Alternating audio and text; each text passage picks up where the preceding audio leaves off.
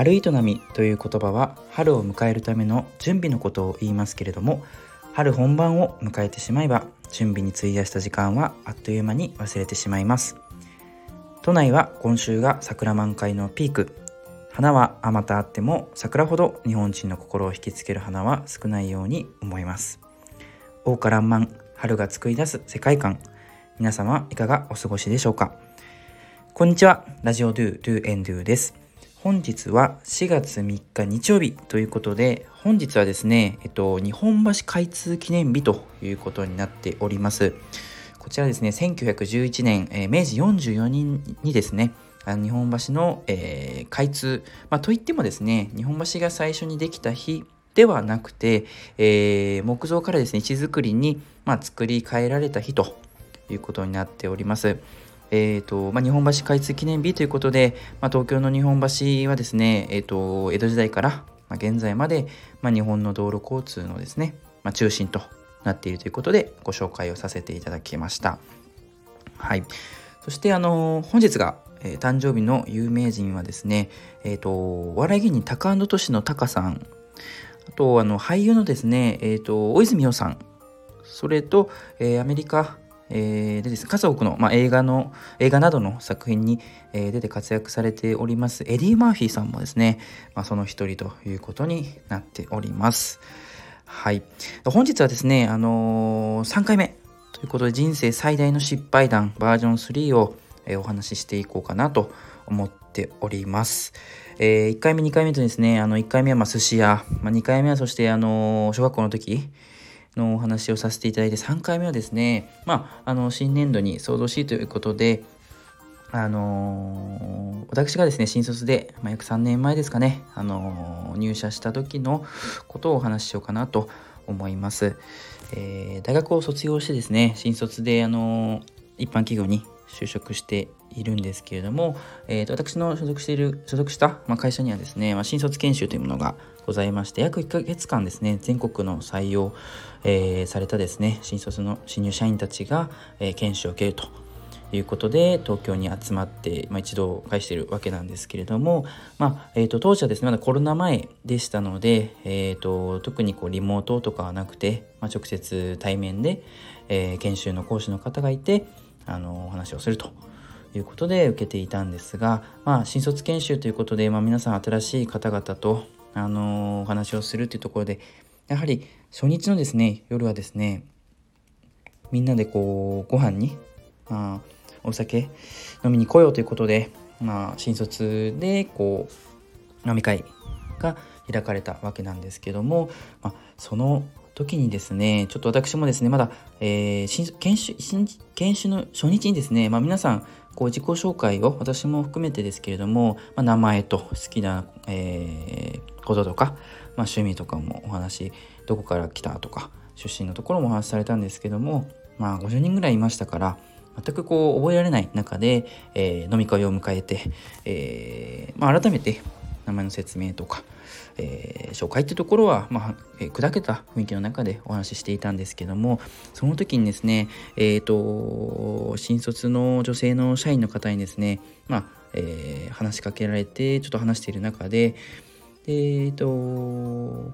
私はなぜかですねちょっとその方に対して、えーまあ、どどんな部活をやってたの？ってまず私に聞かれましたか私はあのサッカーサッカー部でサッカーをやってましたということでお話をしていてでその、えー、話の流れですね。その女性の方女性社員の方に、えーえーと、あなたは、ま、レスリング部だったんでしょうということでちょっと決めつけた形で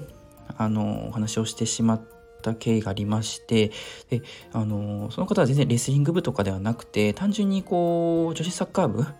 ということで、えーまあ、活躍をされていたんですけど完全に私が何か勘違いをしていたのかあの決めつけてお話をしてしまってでその方がですね「えと」なんで私はレスリングなんだということでそれってあの私のちょっとこう見た目であの言ってるっていうふうに言われたんで私がなぜかこう条件反射的にですね「うん」と言ってしまったあの記憶がありましてでそこでですねもうあの見た目でえーと、判断するのかということで、まあ、もうその空気はえー、一気にですね冷めてしまいまして何でしょう気まずいというかうんお酒が入っている中で気まずいというのが一番の修羅場だと思うんですけどもそういったあの瞬間になってしまったわけなんですね。でちょっとなかなかこう皆さんに表現しにくいんですけどとにかくその時は気まずくてですね私もなぜそういったえー、回答してしまったのかということはこうあまりこう自分の中でも理解できているの多分おそらく無意識の中でこう決めつけてしまったバイアスがかかっていたんじゃないかなというふうに思いまして、まあ、その夜ですね深く反省をしましてですね、まあ、もちろんあの、えっと、飲み会が終わるタイミングでその方には手帳に謝罪を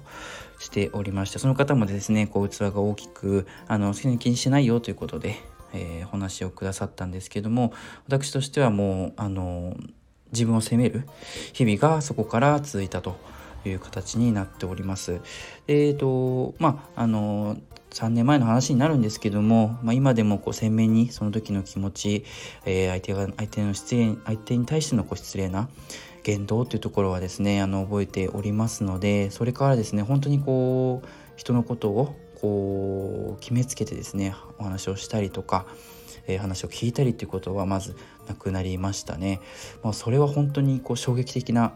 えー、ショッキングな出来事だったんですけども、えー、なぜかですね、まあ、人というのはですね、まあ、無意識のうちに行動していたりとか無意識のうちに特にお酒が入っている時なんかはこう回答しあの話をしてしまったりすることもありますので、まあ、羽目を外す、えー、外しすぎっていうのは本当に禁物だなというふうに思った記憶があります。えー、本当にあの申し訳ございませんでした。まあ、本当にこう人生の中でもですねかなり、えー、最大の失敗ということで、えー、深くあの反省をしているようなそんなあのエピソードがありました。はい、まあ、新年度を迎える皆さんもですねあの本当に失敗というのはですね新しい環境ではたくさんあると思います。ただまあその失敗を恐れずにえー、たくさん失敗して、えー、素直まあ、あの失敗した時は誠実に謝って成長していただければなというふうに思います。逆にですね、えー、その失敗に対して、まあ、先輩方はあの寛容にですね、あのえー、して寛容に対応していただけるとこう下の世代が育ってくるっていうところもあるんじゃないでしょうか。まあ皆様もですね、こういった失敗談必ずあると思います。長く生きている中で、えー、そういう失敗っていうのは忘れずに、まあ、節目節目で、えー、思い出して、えー、いただければなと思います。はい。ちょっとこう、あの、話も回りくどくなってしまいましたが、あの、かなり大きな失敗談ということでご紹介させていただきました。まあ、皆さんのですね、こう新年度のですね、失敗談だったりとか、あの、ご意見、えー、またですね、こう、皆様の熱い意見というところはですね、お待ちしておりますので、ぜひぜひラジオネームだったり、あの、コメントよろしくお願いいたします。まあ、こういったようにですね、えっ、ー、と、ラジオを通して、皆さんとコミュニケーションをとって、えー、新しい道というところも、えー、新年度に向けて、えっ、と、